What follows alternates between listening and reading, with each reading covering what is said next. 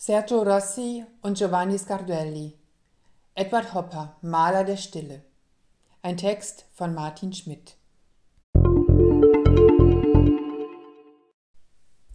Die Bilder des amerikanischen Künstlers Edward Hopper, über die Jahrzehnte zum Synonym US-amerikanischer Lebensrealität geronnen, fächern vor allem ein Panorama großer Stimmungsmalerei auf. Sie sind, wie das auch für manche Filme gilt, nur bedingt realistisch, sondern eher bigger than life und wirken damit wieder auf eben jene Realität zurück, die als Inspirationsquelle ihres Schöpfers zu dienen scheint, aber mehr Kulisse ist als Anlass seiner Motivation. Hopper zeigte nicht wirklich amerikanische Städte und ihre Vororte, sondern benutzte dieselben als Gefühlslandschaft, in die er die selbstvergessenen Bewohner platzierte, wenn er die Tableaus nicht gleich menschenleer ließ. Es ist ungemein faszinierend, der Frage nachzugehen, wie es diesem Künstler, der kein besonderer Figurenmaler war, gelang, eine Welt zu erschaffen, die wir gelernt haben, als eine Art Bestandsaufnahme menschlicher Befindlichkeit im Nordamerika der 1920er bis 1960er Jahre zu betrachten. Hopper, der selbst wiederholt erklärt hat, das zu malen, was er fühle, und das Etikett Realist für sich ablehnte, hat uns einen visuellen Kosmos hinterlassen, der einiges über ihn selbst, aber noch viel mehr über uns aussagt, über die Ikonografie unserer inneren Bilder, Vorstellungen und Sehnsüchte, die wir in seine Werke hineinlegen. Schwer genug also, aus diesem Lebenswerk eine Graphic Novel zu machen. Sergio Rossi als Texter und Giovanni Sguardelli als Illustrator sind die Klippen wohl bewusst, die es hier zu umschuffen gilt.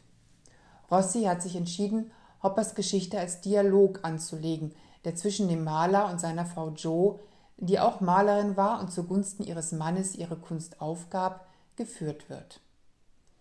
Damit belässt der Autor die Verantwortung für alles Erzählte beim Künstler und legt ihm die Worte in den Mund.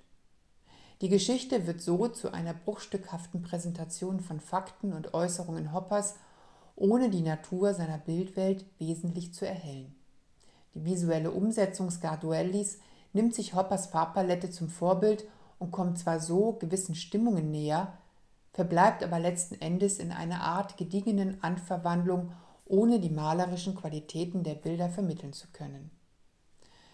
Der Kompromiss, als den der Illustrator diese Methode bezeichnet, ist somit keiner, der uns wirklich helfen würde, unsere eigene Interpretation zu finden.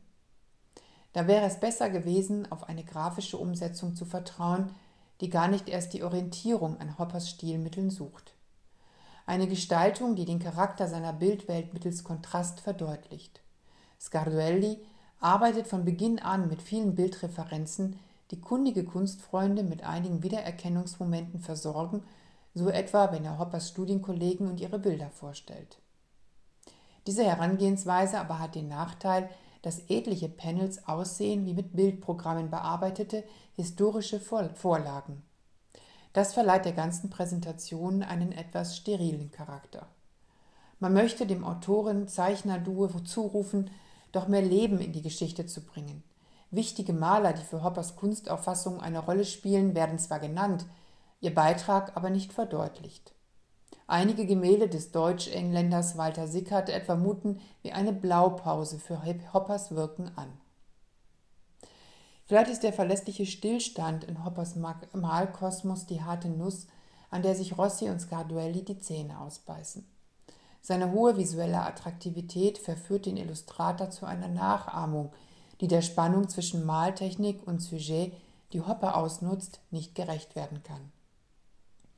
Ohne die Haptik einer Pinselführung gerät Scarduellis Anverwandlung zu einer artifiziellen Bilderschau. Rossis Text, der an zu vielen Stellen einer Aufzählung gleichkommt, hat keinen geringen Anteil an diesem Dilemma.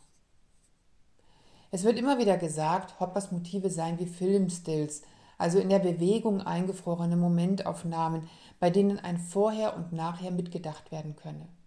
Was im Einzelbild funktionieren mag, versagt in der Bilderreihe.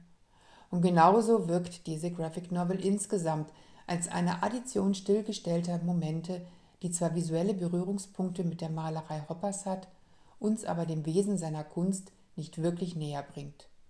Diese Nuss bliebe also noch zu knacken.